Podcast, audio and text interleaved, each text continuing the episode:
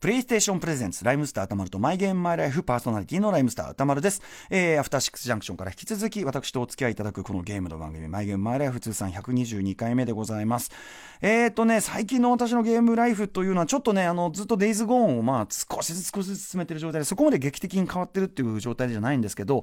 ちょっとね、一つ、あの、半分自慢ですけど、これね、あの、私50歳の誕生日今年迎えまして、まあ50という大きな節目ということもあってですね、まあこの番組ずっとね、まあこの司会を務めてきたということもあって、こうソニーさんからですね、これプレイステーション4プロをですね、これいただいてしまったわけですね、これプレゼント。すいませんね、皆さんね、これね、まあね、え、あの、頑張ってきたというご褒美もありましてね。で、なので、このプレイステーションプロの導入を機にですね、あの、ちょっとテレビ自体も 4K テレビを導入して、ちょっと、で、その 4K テレビの導入タイミングで、満を持して、あの、レッドデッドリデンプション2に戻ろうかなっていう、 そういうこう計画を立てているわけなんですね。ということで、またまあさらに積んどくゲームは増えちゃう感じなんですけど、はい。えーということで、ソニーさんありがとうございます。はい。今後もゲームのね、えー楽しみの世界ね、えーこの番組やらせていただきたいと思います。ということで、今夜のゲストは先週に引き続き結成15周年を迎えられましたバンドユニゾンスクエアガーデンのドラマー鈴木隆夫さんです。先週の話でも本当にね、もう濃いゲームアプリ、そして現役でスプラトゥーンハマりすぎっていうね、えーゲームアプリをね、披露していただきましたが、今回は、えー今どんな感じでゲームをやってらっしゃるのか、もろもろの話を伺いたいと思います。ということで、ライムスター歌丸とマイゲームマイライフプレイ開始です。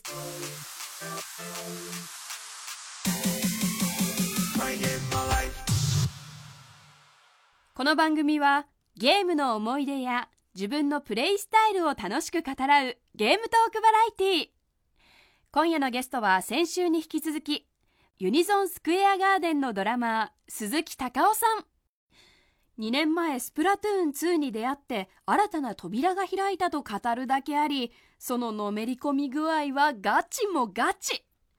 毎日の練習2日ごとのチーム戦そして月に1回はメンバーが集まってのチーム合宿そのため自宅に揃えたモニターは5台いやー大人の青春最高っす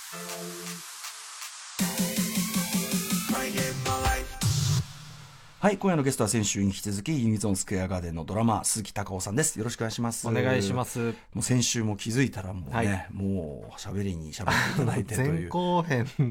分以上撮ってましたよね、いす今でいに。。今前編ですかってね、おっしゃってましたもんね もうフル尺で、もうカットされる余剰分まで含めて前後編しっかり撮ったなと思ったら前編だけでしいたやね。いや、でもそれだけ鈴木さんのね、お話が一個一個こう濃いんで、いやもう、聞き応えがありますよ出。し尽くしてきたかいやいやいや、あの、まあ、先週ね、そのゲームとどういうふうにこう、まあ、付き合ってきたかみたいなお話を伺ったんですけど、ちょっと聞き忘れちゃった話で、はいあの、いただいたアンケートですごく面白いなと思ったのは、はいあの、ハードが出て、うん最初に出るソフト群な。うん。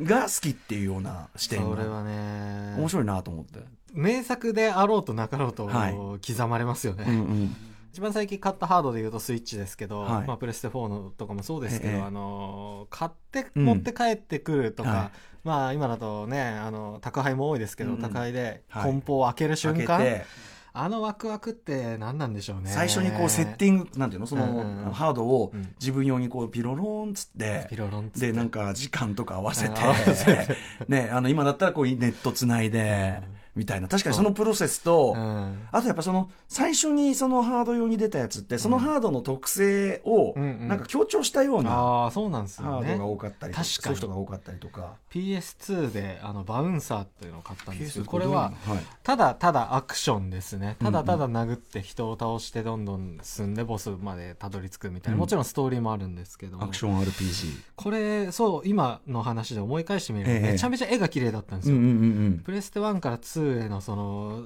あのスペックの上がった部分をもうものすごい押し出してきてたんだはいはいなというの、うん。感じで話したね話とかそんななくても、そこのそうですね推し感が。はい押し感がすごかったです、なんかでもその、あの、逆に後には残んないタイプのゲームだったりするのもまた味わい深いっていうか。いやーでもバウンサーは一部では語り継がれてますよあ、そうですか。はいゲームとしては面白かったんですかそこは、えー 面白かったところとそうでもなかったところがあって、うんまあそれも含めてうんですね、語り継がれてますよ味わねいの部分ってはいいうねはいそうです、その、なんかハードが出るときに出たソフト云々で言うと、プレステ1かなあのさ、うんうん2かあの、花、2だ。花火のやつって 2?2 あー、花火ありましたね。ですよね多分ね2かなあれがすごく俺っぽいなと思ってて要するにその後はやらなんだそれっていう感じなんだけど、まあ、プレステ2の多分グラフィックが綺麗っていう、あー、そうですね。うん、あれ、どう、何を競うんでしたっけファンタビジョン、うん、いや花火をはい。いい感じに上げるっていう、いい感じに上げて、うんな、なんですかアクション性なんですアかクションこれそはそうですねなんかピョーンと上がったのを、あ、な上がった花火の色に合わせて自分のボタンを押していっうん、てタイミングでロックコンオンしてボをつなげていくのかなそうですかね。で、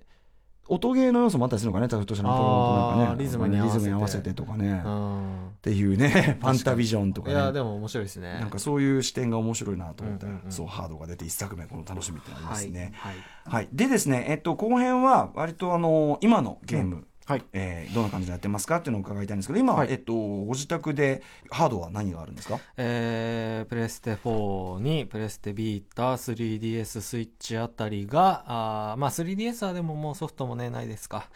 なんあたりがまあやってるメインところですかねはいあのバンド当然いろいろツアーとかで結構外出られることがあるんで、うんうんやっぱりあの持ち出し用っていうかあはいはいはいは重宝する感じですかあのスイッチ出てだいぶ変わりましたねやっぱりあのドックを持ち運べば、そううんうんホテルのテレビにも接続してできるのうで、んうんうんっていうのもありますしあとまあ PS4 の方で、あのーリモートプレイができるんですよ、はいはいはい PS4 を家で起動しておきながら、ビータを持ち出して、ビータで家うんのうんうんゲームをプレイするっていうことができるので、ねそれもやってましたね。あの僕一時期そうだからそれで「ペルソナ5」やってたんだよな、うんうんうんビータでなホテルでうんそうそうそういいですねやっぱねどうしても出先が多くなるんで、うんでもでも逆に言うとどこに行ってももうゲームをやめるという選択肢がなくなってくるっていう。スイッチとかだってもう,、はいもうそのまんまだってうちでやってるのあそうもです延長線上のままいけちゃうじゃない延ですか、長戦でいきます大ね。変危険なツールだなとも思ってるんですけいどやー本当にツアー中にあのホテルの w i f i があのゲームできないところって結構あるんですよあーホテルがもう設定のじょ、うんうんうんうん問題でもうできないようにしてるところがあって、はいえええでああ困ったスプラトゥーンできないってなって街をうろう ろして w i f i のいい感じの漫画喫茶やカラオケを探して歩いたはりいしながら、あー俺は来るとこまで来てしまったなと思う夜はありまあしたけど の。あのアルコール中毒と アルコール中毒とお酒たただ好きな人との境目は、ない時にわざわざ買いに行くかの差だっていう深い言ってる人ながいて深いなまさにそれねあのいいお医者さんしてたら紹介してくれるだから一番、ね一番やばいのは、いあれですよ自分でそのポケット w i f i とか、はい要するに手配しちゃえばそれまでのことじゃないいですかやもう、あのーそれはもうとっくにやっておりますそうですよねそうですよねあのー家の回線も、まあ、今一番強いと言われているニューロ光に変え ましたしもともと別会社だったんですけど、 えーその携帯のキャリアもあの、うんテザリング機能が一番強いとされているキャリアに変えました、へーも、そううしてからはもう一度も回線落ちしてないです、うん、あそうなんで回す線ね中にはいやっぱ違いますか回線全然違いますへありがととうございますうあニューロ光がいいんですねニューロ光めちゃめちゃおすすめですねへえ、はいあちょっと私も考えます、うんうんで、えーはいそんな状態で今やられてるのは何ですかゲームは今は、えーもうスプラトゥーンに全てを奪われてしまいましたねスプラトゥーン2をやってるので、はい、スプラトゥーン2は本当にその鍛錬のゲームなので、んえー鍛錬に終わりはないんですよ もうなのでまあ上にまだ2000人ね800万人中、そう上ですねにまだ2000人いる状態仮にそれで1位になったとて下はまだどんどん詰めてくるわけですし終わりがないんでね、まあそうかこれいついつ本当完全ににやめるんだろうアスリートの考え方だよこれは、ねうん、なんでなかなか他のゲーム今積んでるものが結構多くなっちゃってますね、いやでもあの積んでたり、はいわかります僕もうんうん PS4、あの入れっぱ状態のやつとかありますよ、うんうんでうあんの積んどくだと何あるんですかえーゼルだと、えー今ドラクエが積まれちゃってますあねあけ結構そっちもねちょうんうん出たの前だけど、はいうん、それからもうしばらく積んでしまってます、赤狼も途中で積んじゃいましたね赤狼ね、はいうんはい、フロムソフトウェアがお好きという話もされてましたがそうなんですよ、んやりたいのにゲームが忙しくてゲームやる時間ないんで すよはい、でも分かりますその感じ、はいあのちなみにえっとドラクエとか FF とかっていうはいあたりは、うんもうやられてこられたあんですか基本的当然には全部やってますね、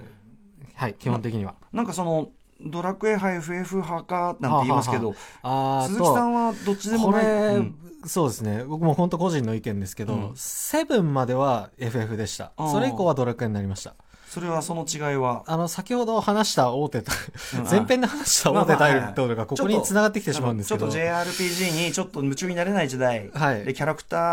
ままああそれが好きな人もいるけども、うん、それは好きな人はいるけどもちょっと恋愛要素が多くなってきたりとか、うん話がちょっと重くなくなってきたりとか、うんえー難易度が簡単になってきたりとかっていう流れが、あー FF はすごく分かりやすいんですよ。うんうんうんセブンが売れた以降、うんうんセブンをちょっとこう踏襲してる感が強くっあてーセブンの呪いから離れられてない感じが個人的にはちょっとあるんですよね。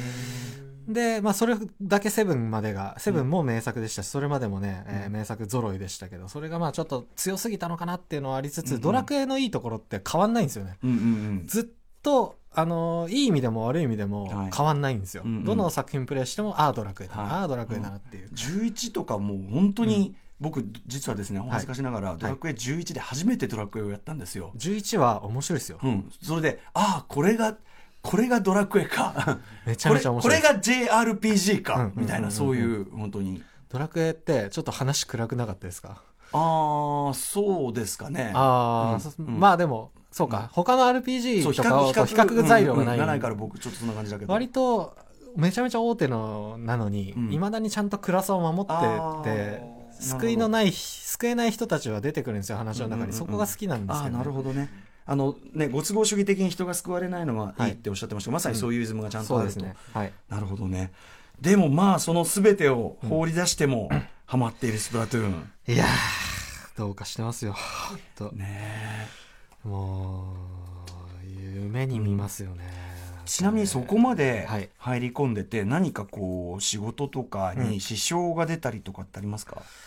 いやーあのゲーム依存症って最近話題になっていることかなと思うんですけれども、あの定義がいくつかあって、うんうんその中にあのー社会生活を営めているかどうかっていうのがやっぱ大きなところだなと思っているんですけど、うんまだ営めているんで、まあねちゃんはとい作品出してね、ちゃんとこれが、まあライライブやって、はい、営めな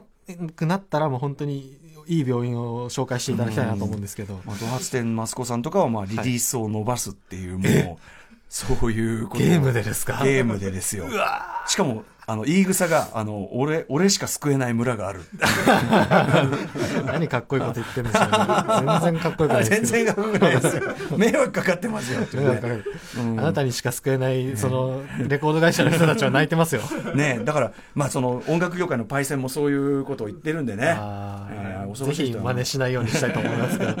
なんとかやって。はい。スプラトゥーンは基本的に毎日やられる。えー毎日、まあそうですね、2、3時間ぐらいは練習して、あと2日に一遍チームで、チームメンバーで練習してますね。それこそその鍛錬度っていうか、そういうもう今や鈴木さん多分ね、e スポーツ的な感覚にもう、てかはいもう順位から言っても入られてると思うんで、はいあのー休めないですよね。そのあの楽器とかもそうだけどあー要するにちょっと休むとあー取り戻すのそがうですね逆に大変になるっていううんうんうんうんそういう力じゃないですかそうですね、でもドラムもまさにそうなんですけど、あの、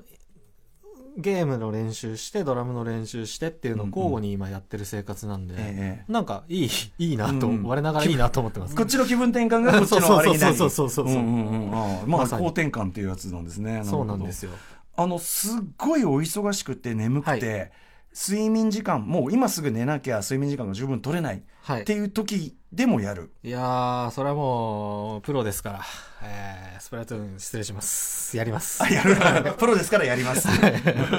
ていうね、はいとなると例えば今まででうん最長連続で何時間ぐらいやられたことありますか、これが、16時間ですかね。あでも比較的、 あ比較的。 はい、いやひどいひどいいやひどい人たちが今までゲストであもう、そっかそっか、はひどい人はたい、ちひが、ね。比喩ではない廃人がああのー想像してでも16はまあでも確かにね全然まあまあ、普通の人の感覚からしたら、うんそう相当ですね全然相当だといや思う。 16でやめれるのが偉い逆にに。確かに。夜中の1時から始めて、夕方5時までやってる時点でもう、どうかと思いますけどね。うんうんまあ、でも休日全部潰してるとかね潰してますねこれでも思うにやっぱり最初にご家族の教育で、とはいえご自分の裁量に任すっていうんうんううんご教育だったじゃないですか、はいはやっいぱそこが効いてるなって気がするんですよね、ああ、そっか。あのね何十時間やる人は禁止されてた人なんですよ、ああ、言いますよね男子校の人の方が卒業した後女遊びするってがっ言いつますもんくとかねそういうやつそういうやつうんいやそれは本当に僕も子供に対しての教育としては絶対に何か禁止はしないように解いていこうと思いますね。うんね、で自分の裁量に任して同行したら怒るってこれ筋取ってますもんね本。当そうですね。うんすべて自己責任で一回やらせた方が良さそう。うんね、だからまさにその教育がうまくいってるというね16時やとは言っても16時とはいえ、はい、人間の形をまだ保て ている、人間には見えているというね見えている。うん、あとですね、これいろいろね伺ってるのはキャラメイクできるやつだと、おはいまあスプラトゥーンとかも選べたりしますけど、うんうんうんはいあの自分に寄せる派か、うん話す派かいると思うんですあーなるよ。ほどなるほどいい話題ですね。えーっと、寄せます。うんうん寄せます。うんおーあのーなんか自分を超えたそのイケメンとかにしてしまうと感情移入できなくなってしまうんで、うんうんキャ画面の中のやつが傷ついた時に自分も一緒に傷つけるよううんなうん距離感でいたいので、うんうんちょっと自分に似せた要素は残しますちょっとおっさんにしたりとか、うんちょっとがたいはあのちょっとがっちりめにしたりとか、うんうんなんか本当だったらもうねもう線の細いイケメンにねしたいところなんですけうど、んうんその、はい、欲は抑えて僕も寄せそう寄せる派なんですごくわかりますそれはもう僕は寄せやすいって問題があるんだけど確かに。もう、あの、 任天堂のミーとかって、あの、キャラクター自分で作れるんですけど、はいはい7秒でできそうですよね。簡単にできるって問題もあるんですけどね、うん、でも話す人はほらもう性別から変えちゃうっていうのもあったりするんでね、ああ、確かに。あーいますね、うん女の子のキャラにしてる男いっぱいいますね。うんね、ちなみに名前とかはどうします、これも感情移入できるように、ペルソナ5は漢字入力ができたじゃないですか。えなんで、えっと、鈴木にしました。あもうきっちり鈴木もたうだ、鈴木の鈴を、えっと、金属の素材の鈴っていうのが、うんうんうん金辺に優はいはいしい、ええええで、鈴っていう字があるんですけど、あれにしました。うんうんだから、現実ではないけど、うんうんうん現実にちょっと距離が近い。ちょっとでもそのペルソナの世界観に合ってますよね、その感じでしょ現実のその渋谷とかそうなんですよっていうののちょっとね一個向こう側にあるもう一つのパラレル我感じながらいい名前にしたなと思って。であのその鈴木あのペルソナでは鈴木はこうであろうという鈴木っていうかそうなんですよあそれでもすごいなんていうの世界観の理解度も高いっていうか さすがさすがありがとうござあいます。いいですねセンスいいわ1そ時れ間ぐらい考えたと思います。 1時間めちゃめちゃ大事じゃないですか、もう。そまあのね世界に自分が入り込めるかどうかの瀬戸際なんでね。考 考えますよね僕はそういう時悪ふざけしちゃうからなよくないなあらこれななんか、どうあですか最近はやっぱ足首寒おっていうの はそれはあの、季節の変わり目だからですか。えーいやそのなんか僕が冬場にコート着て、はいなのに足首出すファッションがしたくてあーやってたらいいっすねまあ、それを見ていわく、まあ、足首足首寒寒お男っていう嫌にされたという ね感情移入はそんなにしなくてもいいんですね。じゃあまあでも僕のことなんですよ足首寒おとは僕のあこー、そとうなかそのうでかそうか。はいサムを頑張れと。はい、どっかで皆さんね、ネット上で足首さんを見かけたら、大体私な ので、よろしくお願いします。はい、あと、皆さんに伺ってるのは、これ、ゲーム、まあ、やり込む、まあ、とはいえ16時間とか、あと毎日、あと、鈴木さん、その限りなく、もう今、スプラトゥーンに関してはね、その、はい要は、最良のコンディションを整えてやりたい状態だと思うんで、あーいいですねあのー要はシチュエーションというか、はい椅子とか、うんモニターとか、そういうこだわりも伺いたいんですけど、椅子はゲーミングチェア買って、えおーーやっぱりあとその自分のプレイ録画するようにパソコン買ってマイク買ってええプレイをろ、あ、それ実況用とかじゃなくて、あまあ実況もできるようにですけど、一応でも自分のプレイを見直して研完究成できるようにえー別個にパソコンを。買いましたあとモニター5台ありますえ、ちょっと出た。デイトレーダー、デイトレーダー型でも今まで最大で3つだったんですけど、5個 も何映してんですかあの いやスプラトゥーンは4人チームなのでんうんあのメンバーが家に来た時にみんな最適な環境でできやってもらえるように全員そうか。月1、2日に1回練習してるんですけど、それはオンライン上の話で、はいあの月に1回うちに集まってゲーム合宿やってる。やってるんでこ。れ完全にプロチームですよ、やってる こと。うん。まあでもそうや、真似事ですけど楽しいんですよいね。やいそうや、っていいじゃない、いいじゃない。はい、楽しい、楽しい。え、そのために 5,、はい個5個モニターが。そうですねうんうん。いろいろと、あのー、反応速度とか、そういうものを考えていくと、どんどんこう、欲が出てきてしまって、うんうんいいものに。それはニューロ光に変えますね、これは変えね。ます中ねの回線もね。。変えます。ただ、自分でプレイするときは、やっぱり、あぐらだったり、足を伸ばした状態で床に座ってやることが一番多いです、えね。あ、そうですか。それって結構腰、腰痛めちゃったりしませんあーあーでもも普段からそれなりに動かしてるんであーああそこのストレッチポール寝る前に30分ぐらいやったりとか,、うんなんかそういう体のケアはやってるんであとブルーベリーを取ったりと か、ブルーベリあのー目目にあ目に すごいあの悪あがき感が 半端じゃないですそうです ねでも確かにドラマーの方ってほら腰やっちゃうことがあ結ー構あなるんで、ってはい、普段から意も識う、がはうい、ん人一倍気には気は使ってますねなるほどなるほどちなみにモニターってどんぐらいの大きさのやつ使われてるんですか、 24インチですあの大会で使われるサイズ、うん、やっぱり大きすぎてもダメってやあつダでメですすダメねです反応速度が良くなかったりとか、あうのんうん視野が、はいい一つの目の位置で全て見渡せる距離感がいいので、これガチでやってる人は皆さん同じことをおっしゃいますねやっぱりねそうですね、ね、うんあと音とかどうしてます音はあの本気でやるときはあのもちろんゲーミングあのヘッドホンしますけど、まあ疲れるんで、うんあのスプラトゥーン2時間3時間ってやるものなのでその、外してやることの方が多いですねうんうんうんあと飲食系ああ飲食系は出前で すねはいだって出前取ればその時間ゲームできるじゃないですか、うんはいあの飲み物とかまず置いときますああ置いときますコーヒー豆から引いて入れておおあ結構こだわりのなんか、あのやっぱ太るじゃないですかゲームハマるとその運動する時間がなくなるうんうんで、んうんなんでなるべくカロリーをあんまり取らないようになんかさっきからこうブルーベリーとか、はいカロリーがとかなんか若干の悪あがき感あがの私上書きしてどうにかしよう という運動対症療法、対処療法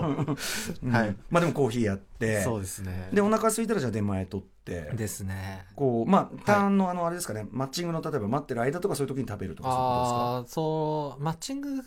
はありがたいことにうまいことやってるんで、あんまり食べる時間ないですけど、ですか、うんまあじゃあご飯の時間取ってみたいそなうこでとですすねかはいうん栄養補給してうーんうん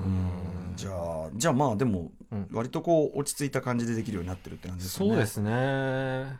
落ち着いた環境でやりすぎてちょっとどうかなとも思いますけど、ういん、部屋当然暗くしてみたいな、や部屋は明るいです、うんうんモニターの明るさで、を明るくして、はうんうんうい、ん調整できるんで大丈夫です、なるほど、うんそこまで鈴木さんこうのめり込まれてて、はいゲームお好きなのはメンバーの皆さん、うんユニゾンの皆さんご存知なんですよはね、いはいはいどういうふうに見られてるとかありますやることやってりゃいいよっていうことに尽きるんじゃないですか、ちろんそうですよねうんまあ冗談で、あの、ふーん、高尾昨日もゲームやってたんだ。いいね、いいね。楽しかったのよかったね。いや、ドラムやれよっていう。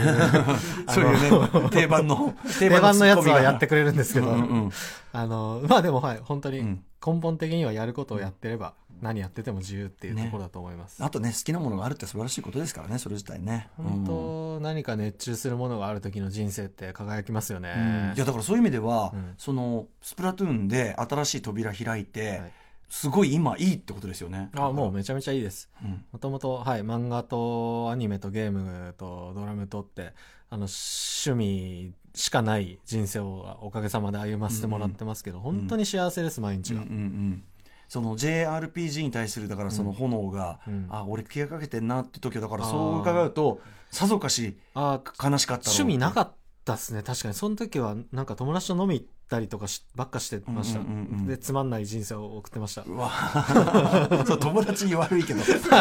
いや、なんていうか、飲みに行かなくてもいいタイミングとうんうんうんわかかりますわかります、相手とかとも行っちゃったりとかしてそのぐらいで時間ぶ潰しとしてね、うん人生をあたらそうそう費でやすしねてしまうというか家に帰ってやりたいこととか、ううんんあるってのは本当に楽しくて幸せなことだなといや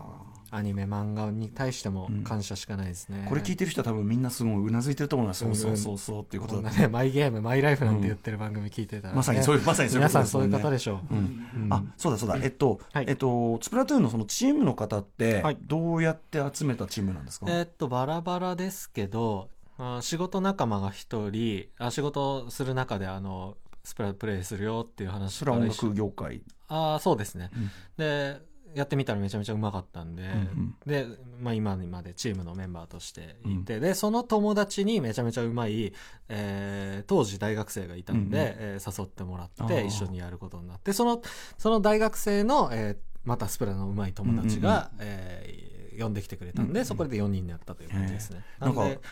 うちのメンバー僕以外が全員223歳かあなー11個下めちゃめちゃ若いんだ そうでもいつも一緒に遊んだり家来たりとかしてるんでなんか、ねうん、こういうことがなかったら絶対に友達にならなかった人たちだうんから楽しいですよね。いやすごいなんか美しいですよね好きを通じて全然立場,、うん立場違う人がねそうそうつながり合うって全然、なんか最近仲良くなってくると通話してても、あの、なんか、どんどんいじられるように なって、それが嬉しいんですようね。ん本当気の高尾置さけんない本当に34っ すから、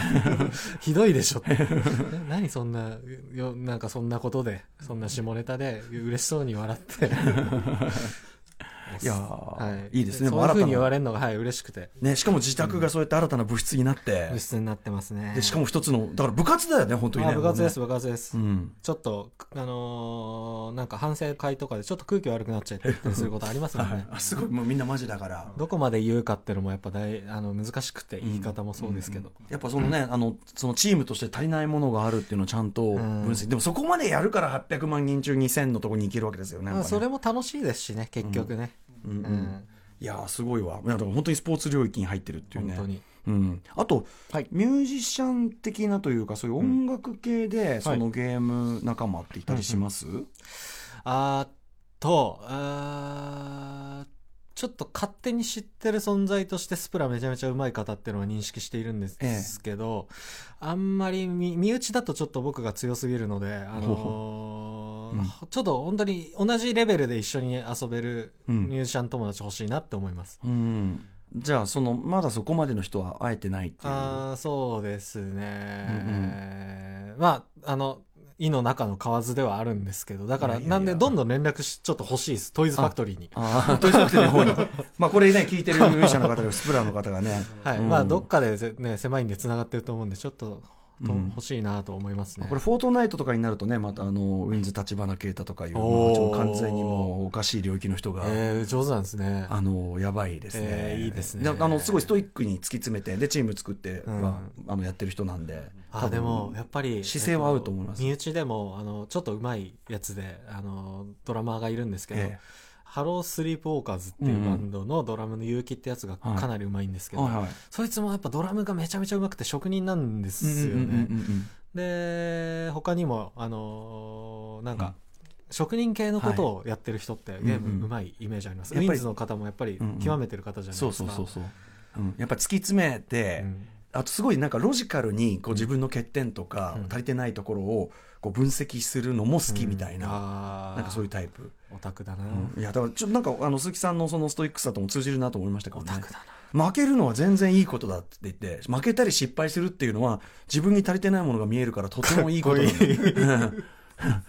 いやでも本当にこっぴどくボコボコにされた試合って成長つながりますねやっぱうりん経験としても、うんうんうん見えますもんね自分が見えますねうん全然できてないみた一いな流の動きを肌で感じるっていうのも大きくって、ああこうすればいいんだっていうのもね、うんうん肌で感じれるスプラトゥーンはじゃあそのもうそういう大会とかそういうのも出てらっしゃるんですかえー、と公式の大会だとスプラトゥーン甲子園というのがあのあって、んそれは第4回の京都大会に出て3回戦まで行きました、あーうんであちなみに YouTube とかにアーカイブが上がってるので、うんうんうん今はもう試合は見ることが鈴木できさんのプレーができました、あの2回戦勝った時の僕のインタビュー映像も上がってますのはいで、はいはいはい あの探そうと思ったら探せます、うんうんニコニコの方にもあったと思います ね、うんうんうん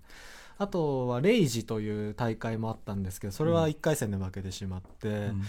であと非公式に、あのースプラトゥーン界隈では夜な夜な大体毎日大会が行われてるんですよあどっかしらではそうですね、んんまあ、2日に1回ぐらいかなそれをあのいろいろツイッター上であったりとか、あのイカ仲間っていう、えースプラトゥーンやる人のアプリがあるんですけなるど,、ほどその中で大会を探して申請して出場してっていうことは、うんあの1ヶ月に1回ぐらいはやってますね、なんかそれもなんかあれですよねこの時代いいですよねなんかもうそこら中で同じこと好きな人がほんとそうやってるっていほんうとしかそうもです世ね界中でやってるってい本う当そうですね、うんインターネットがなかったら、もうただ家でとか身内の中でやってるしかなかったことですもんね、はい、だからかつてはねその鈴木少年がうんこう人生に迷いながら一人でゲームの中にこう没入してるっていうのが今や別にそれ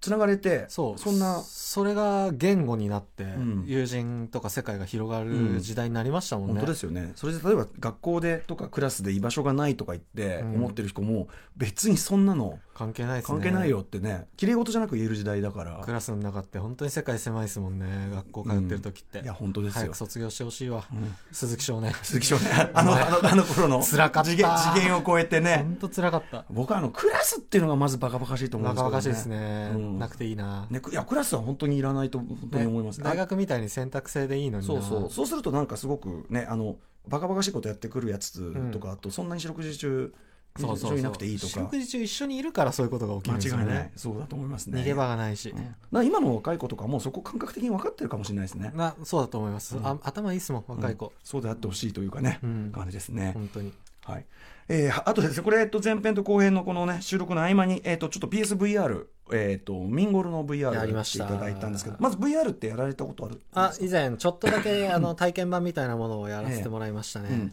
その時はどうだったんですかあのいやもう基本的にもう一番楽しみにしてる今後のゲームの分野ではあるんですけど、まだこうソフト面でもハード面でもその、まだ整いきってはいないなというのが個人的な感想としてあるので、はい。まだ購入はしてないですけど、うんといううん感じです。ミンゴルはいかがですちょっまとあ触りだけしかやってない。でもあの偉そうなこと言って恐縮ですけど、成長を圧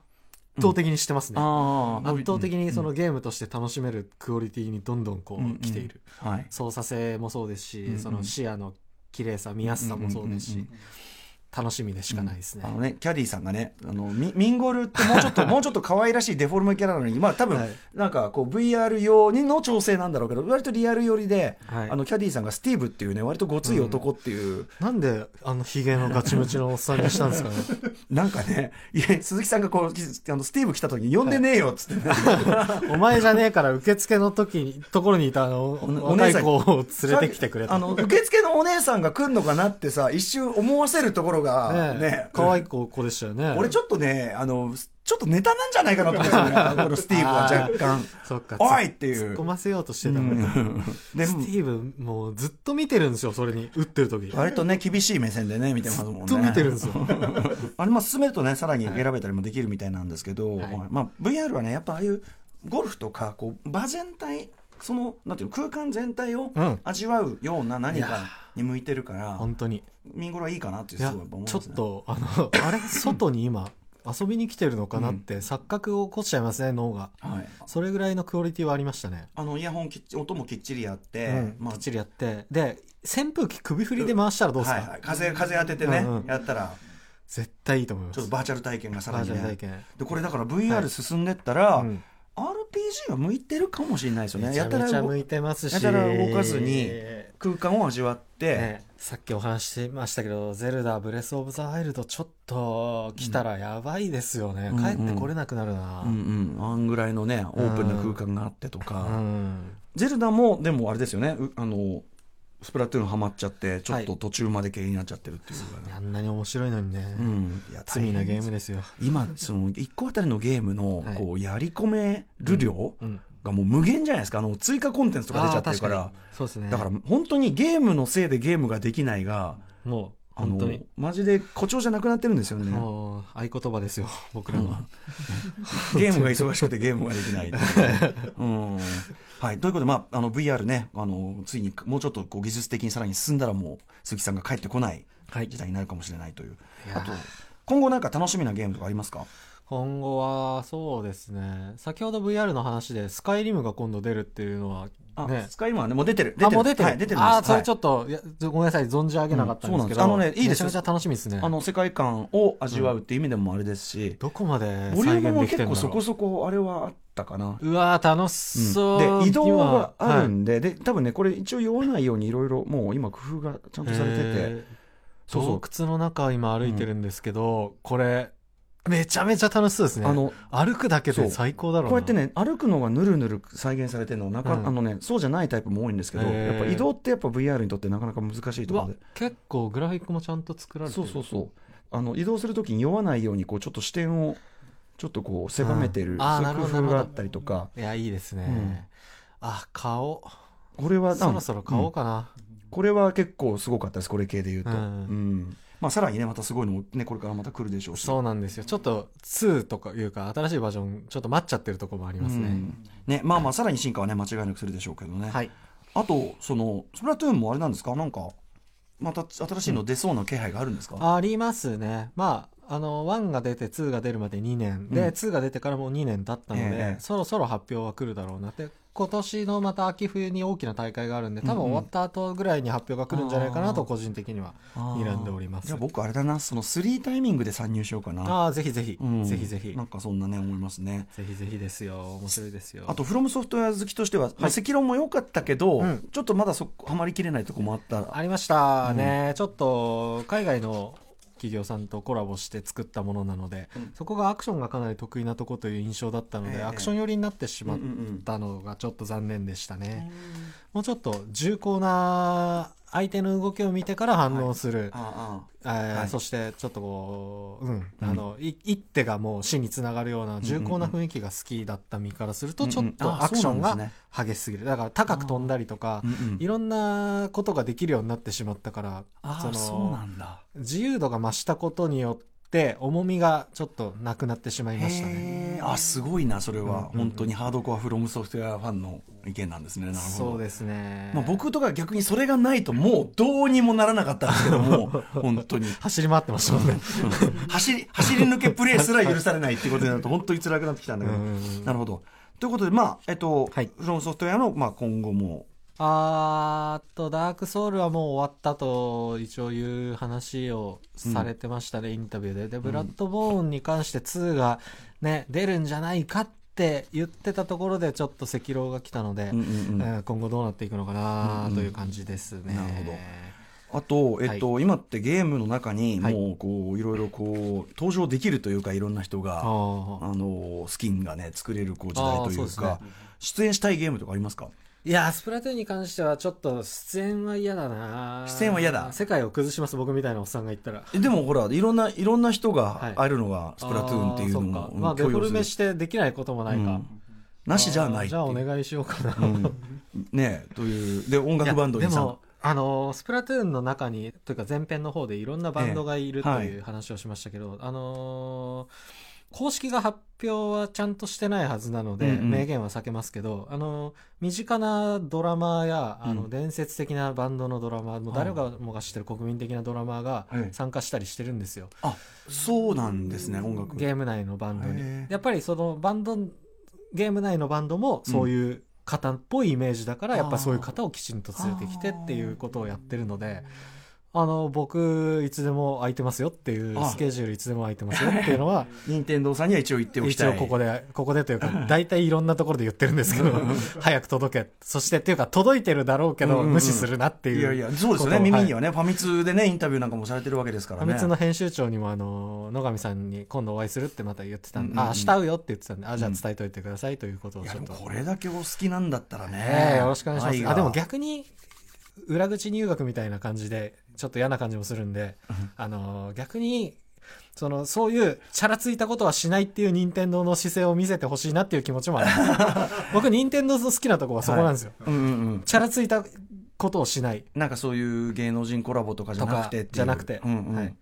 ちゃんとしてだほしいな出すとしてもその名前隠してとか、あ、それいいっすね。その感じあ一番いいっすっねていうでうんプレイしながら自分だけ北総 M っていうの があまあ、知ってる人は知る人ぞ知るような、はいあれになってるみたいなね、あうんでもねファミ通でこうそのしかもスプラトゥーン2好きとして、はいね、インタビューされるっていうそこまでやっぱ知れ渡ってるわけだからすごいですよねやそうっですぱね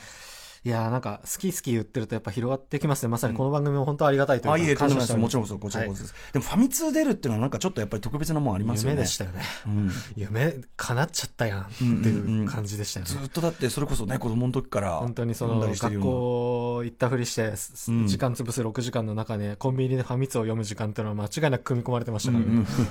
ね最後の方にある、あの、今後出る予定のゲームのタイトルだけ見て、タイトルからゲームを想像して、 あー楽しむとか。あ ーいいなあキュンとするな、やっぱり、本当にな。ね、でもそうしたら、その立場からすると、今、本当夢のような時代がやってきため。ちゃめちゃ嬉しかったですよ、うんもうファミ通に置いてあった水めっちゃ持って帰ってきましたも んもどういううこと本社にあのファミ通用あのの水がある会社の名前が入っあた水があったんへーでめちゃめちゃ持って帰ってきて家に飾ってますあ、そうですか。こんだけね、やっぱりね。 「M ステ」出た時にもらったティッシュはもう全部使い切り ましたけどファミファ通ミの通だけ水ははちょっと飲め使なえいななかっていっうたっていう。いや、M ステはまた今度出させてもらうこともあるんでね、また、はい、ティッシュはいただこうと思います。はい。はい。で、えっ、と、これ、まあちょっと前回ね、先週に伺ったことも通じるかもしれませんけど、ゲームから学んだことってありますか、うーん、ありすぎて、ありすぎて。ありすぎて、ありすぎるなあゲームから学んだことなあこの番組もそうですけど、やっぱ歌丸さんって、やっぱり僕も小学生の頃からあの拝見させていただいていた存在ですし、やっぱりテレビの中の人っていう認識はまだ自分の中にあって、で、そういう方と、ゲームがうん言語になると、うんうんあの垣根がなくなるはい。のが、まず一番大きいのかな、本当そうっすよね、ゲームはね。うん、あの本当ゲーム好きになってからおっさんの友達とか増えたんですよね、うんはいはいあの逆にはい、ゲーム作ってる人とうか、んそのただゲームが大好きっていうだけでつながってるおっちゃんとか、うん。あと逆にもう10代の子とか、はいそういうこともゲームでつながれるし、うん甥もう今のっチー子ムとメンバーか姪っ子あもああのスプラトゥーンやってて、そっか、子供もね、もう繋がれちゃうから。えお兄ちゃん一緒にやろうなんていうそこでも言語になる、うんうんそうやって言語になるっていうのは本当に大きいんじゃないかなと思いますね。本当そうですね。うんこの番組だとね、最年長、加山雄三さんが、ほうこんなあに、そうだだからそのゲーマーですよねまずそうゲーマー だし、そのやっぱりあの今のその鈴木さんのチームメンバーのその20代の、ね、若者に、鈴木さんがすごい、やっぱり本当にフラットな友達のように突っ込まれるっていうのと同じように、やっぱ加山雄三さん、ゲームの話だと突っ込めるっていうか、ダメですね、加山さんっていう ね、だダメなの、変態なんだよつってね。みたいなことができるの本当にもうゲームならではですよね。本当にそうだと思いますね、うんはいアートでもねその大会出たりすると本当に特にそうなんですけど、ええあのーチームメンバーでちょっとこう険悪になりながらというか言いづらいことも言い合いながらええ臨むんで、勝利してうんでどうしても勝てない相手がいたりしてうん負けて、でチーム同士で泣いたり慰め合ったりしてっていう、そんな青春がいくつになってもできるのがゲームです、うんうん熱いっすね、本当本当青春です青ね。春ですうん。バンド活動においてはもっとハッピーじゃないですか、ずっと。うんうんうんライブしてても制作しててうんうもんうんうずんっと幸せな気持ちでいれるんですけど、うんうんだから本気で悔しいっていう気持ちになることってあーバンド活動ってあんまりなくうって、んまあ、勝ち負けじゃないですねそう勝ち負けじゃないからうんうんうん勝ち負けって青春なんですよやっぱりあこれはいくつになってもできーる悔しいっつって泣くなんてねねスポーツだと年齢の制限もありますけど、e スポーツはあの死ぬまでできるんで、はいはいぜひあなたもといそうですよのがありねますね。あのこの番組のねあのイラスト描いていただいてる山本佐保さんあのはいファミ通にも連載されてある山山本さん曰く、スポーツが趣味の人は年取ったら途中でできなくなるけど、うん私たちはゲームが趣味だと老人ホームで死ぬまでできるとあー私たちが勝ち組だっていうふう にーいいこと言いましたね。まさに Twitter フォローし てます。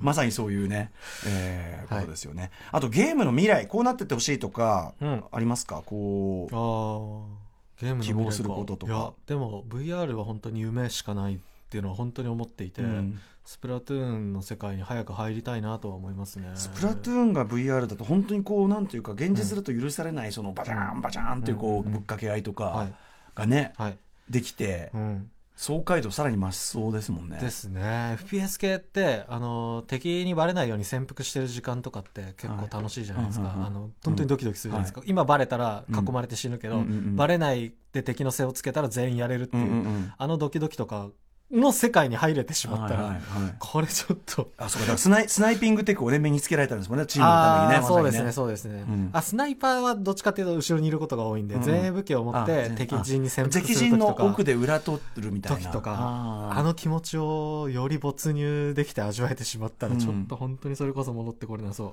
身体的空間的負担がないサバゲーだもんねだってねあー本当にそうですねすごいですよね、うん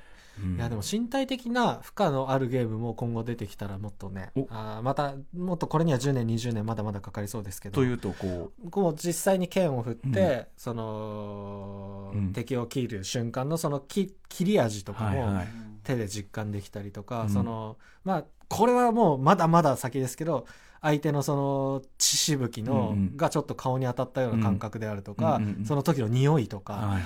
なんかそういうものを五感すべてに働きかけられるようなものができてきたら、うんもう、本当にそれで言ったらこでそもやられた時もあるあなっんなてことでらすよそねのまま本当にショック死してしまういやいやい事や件いとやかいやそれはちょっと起きてしまうぐらいぐらいののものもちょっと楽しみだからスプラトゥーン系のやつだったらちょっとピリッとねビあビビッとするぐらいビビリリッとするとかッとするぐらいかもしれないけどあいいですフねロムソフトウェアが出す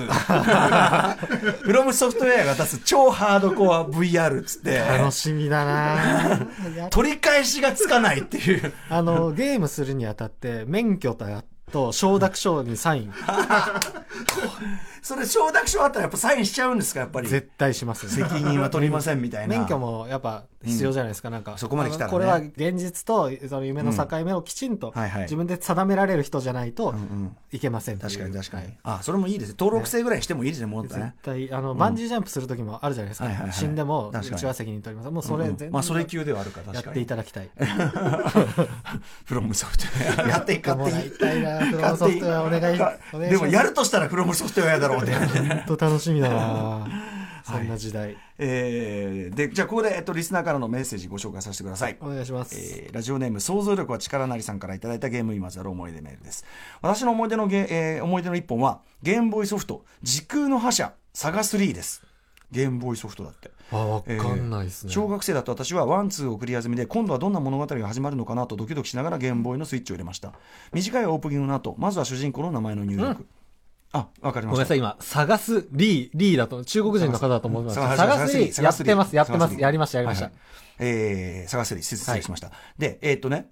うん、ゲーム上で自分の名前を使うタイプではなく恥ずかしさから名前を求められた際には初期設定のままかどうしても入れなければならない時には適当な名前を入力していました名前を入れる時に照れが入っちゃう、うんということわでかり主ます人公は初期設定のままを設定選択、えー男友達女友達も同様、えー好きな女性の名前はうんってくるのが来て、あです好きな女性ここれは、えー初めてのキャラクター設定と今後起こりうる何かの予感に精神の高揚を感じながらとりあえず初期設定のまま次へ、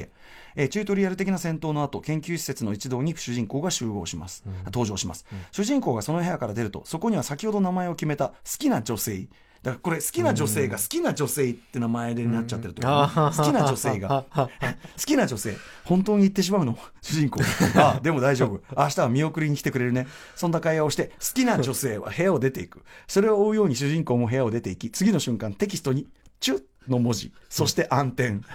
その瞬間私はゲームボーイの電源を切りました。セーブもしていないのに。しばらくの間ゲームボーイ片手に目を閉じ、神に祈りを捧げた後、震える手で電源を入れ直しました。任天堂の文字、タイトル表示、オープニングをボタン連打して紙速で、えー送り、主人公の名前の入力、カズヤ、自分の名前をついに入れた。あーそして好きな女性の入力、サオリ、これは仮名ですが、あー実際に当時好きだった女子の名前。はいえーまたボタンを連打して問題のシーンへ。沙織、本当に言ってしまうの和也。ああ、でも大丈夫。明日は見送りに来てくれるね、マイハニー。チュッ、ゲームクリアです。 序盤。白黒の弟にテキストのみ、それでもし小学生の私には十分すぎる、あまりにも十分すぎるシーンでした。もちろんその後何度もリセットし、該当のシーンを繰り返したのは言うまでもありません。えーで、道中はおろかエンディングも覚えてはいませんが、サガスリーは私の心に残る本当に素晴らしいゲームでしたということですね。探すリーがなんですかね。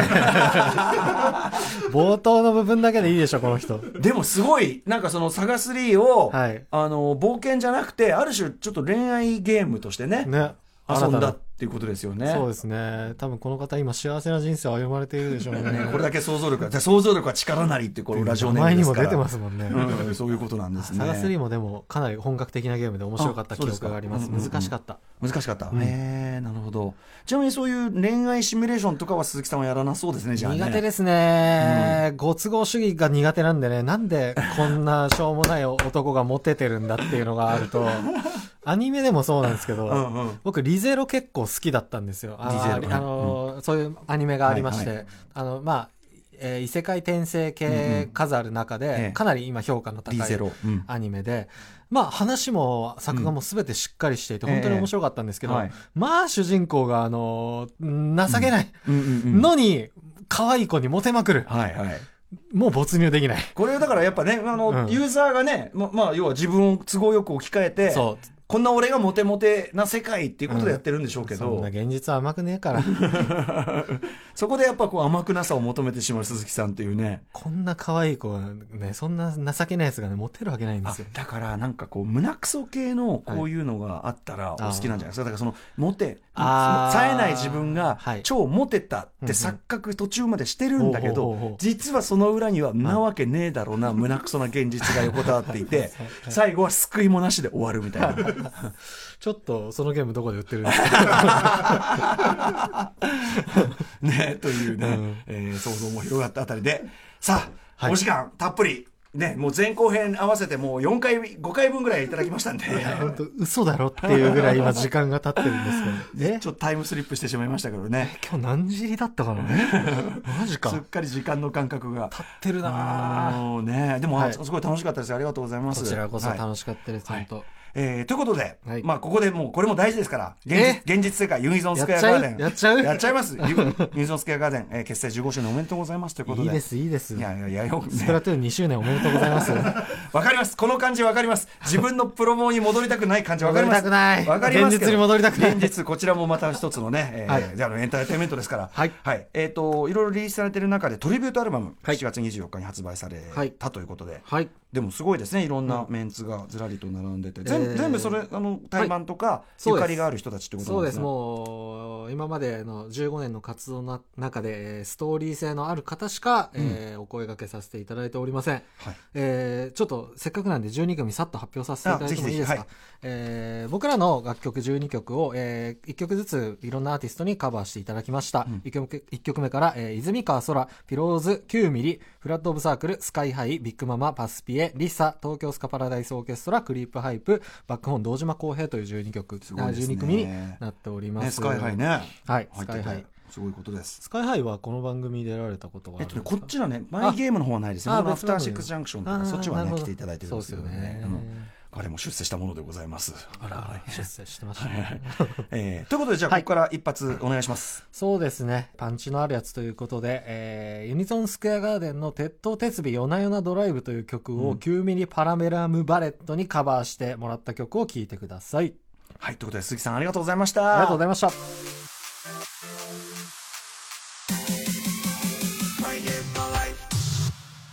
はい、今夜のライムスター歌丸とマイゲームマイライフいかがだったでしょうか。あの、デイトレーダー型と言われる、そのゲームしてる時のそのモニター何個あるかで、今までね、3個っていう方は最大でありましたけど、5個っていうのが来ましたね。しかもその、理由がチームの練習合宿用っていう、完全にもう e スポーツ、プロ e スポーツプレイヤーの話ですよね、それね。えー、というね、まあ本気っぷり伺いました。えーちなみになんかレコード会社ね、あのトイズファクトリーの方曰く、あの鈴木さんこんなに喋る鈴木さん珍しいっていうぐらい、ぐらい、あのすごくあの熱を持って話していただいたみたいで、もうとっても面白かったです。ということで放送に入りきらなかった鈴木孝夫さんとのお話、えー無料で聴ける TBS ラジオクラウドで完全版として配信いたしますので、そちらもぜひ聞いてください。